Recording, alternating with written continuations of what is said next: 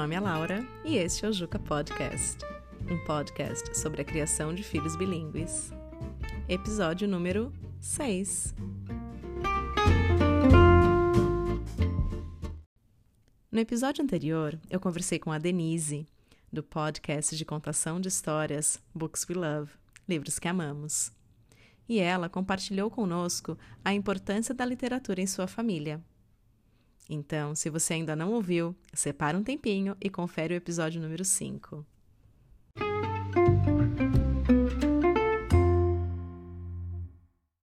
Neste episódio, falarei sobre um tema bem interessante: idioma e cultura. Será que é possível desvincular o idioma de uma cultura?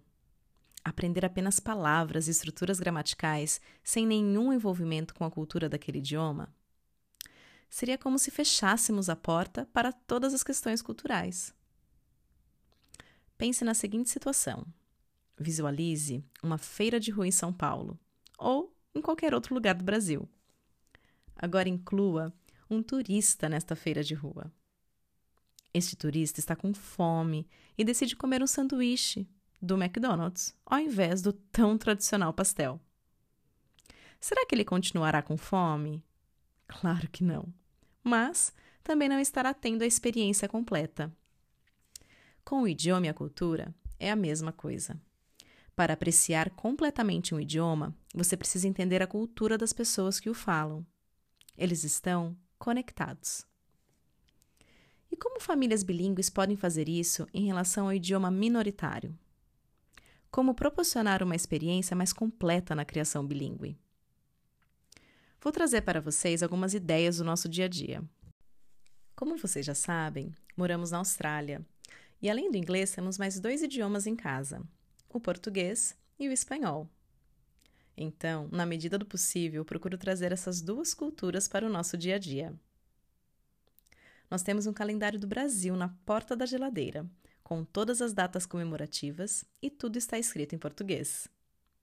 As crianças diariamente conseguem visualizar e ver as diferentes datas que celebramos no Brasil. Isso também gera uma conversa em relação às datas comemorativas daqui da Austrália. Falamos sobre as diferenças, mas também sobre as coisas que são similares. Aproveitamos para mostrar também que algumas datas são celebradas em dias diferentes, como, por exemplo, o Dia dos Pais. Outra coisa que sempre fazemos é ouvir músicas tradicionais brasileiras e espanholas. Além dos diferentes ritmos, também falamos sobre as danças e roupas tradicionais desses países. Se precisamos de algo mais concreto, assistimos vídeos, documentários e também procuramos ter livros que abordem o tema cultural desses países.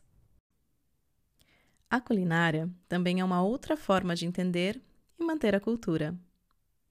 Quando vou cozinhar algum prato típico brasileiro ou me aventurar em receitas espanholas, procuro mostrar no mapa a região de onde esse tipo de comida é feita, se ela faz parte de alguma data comemorativa e assim por diante. Também envolvo as crianças no preparo das refeições. Outra coisa que também fazemos aqui em casa é incluir alguma comida típica nas celebrações de aniversários.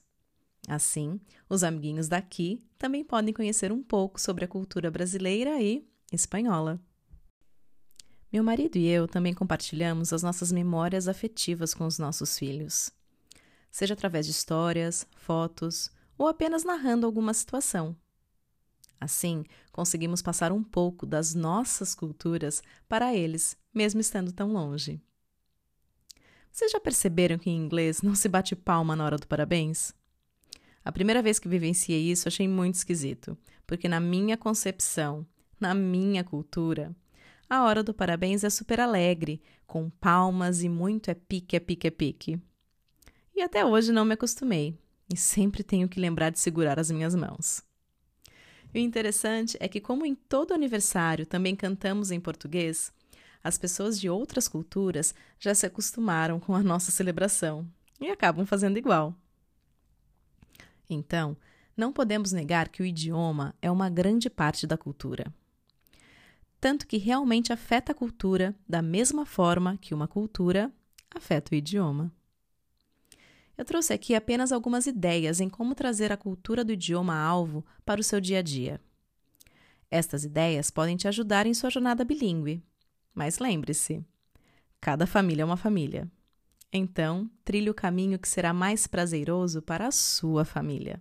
E curtam bastante cada momento. Espero que vocês tenham gostado. Um grande beijo e até o próximo episódio.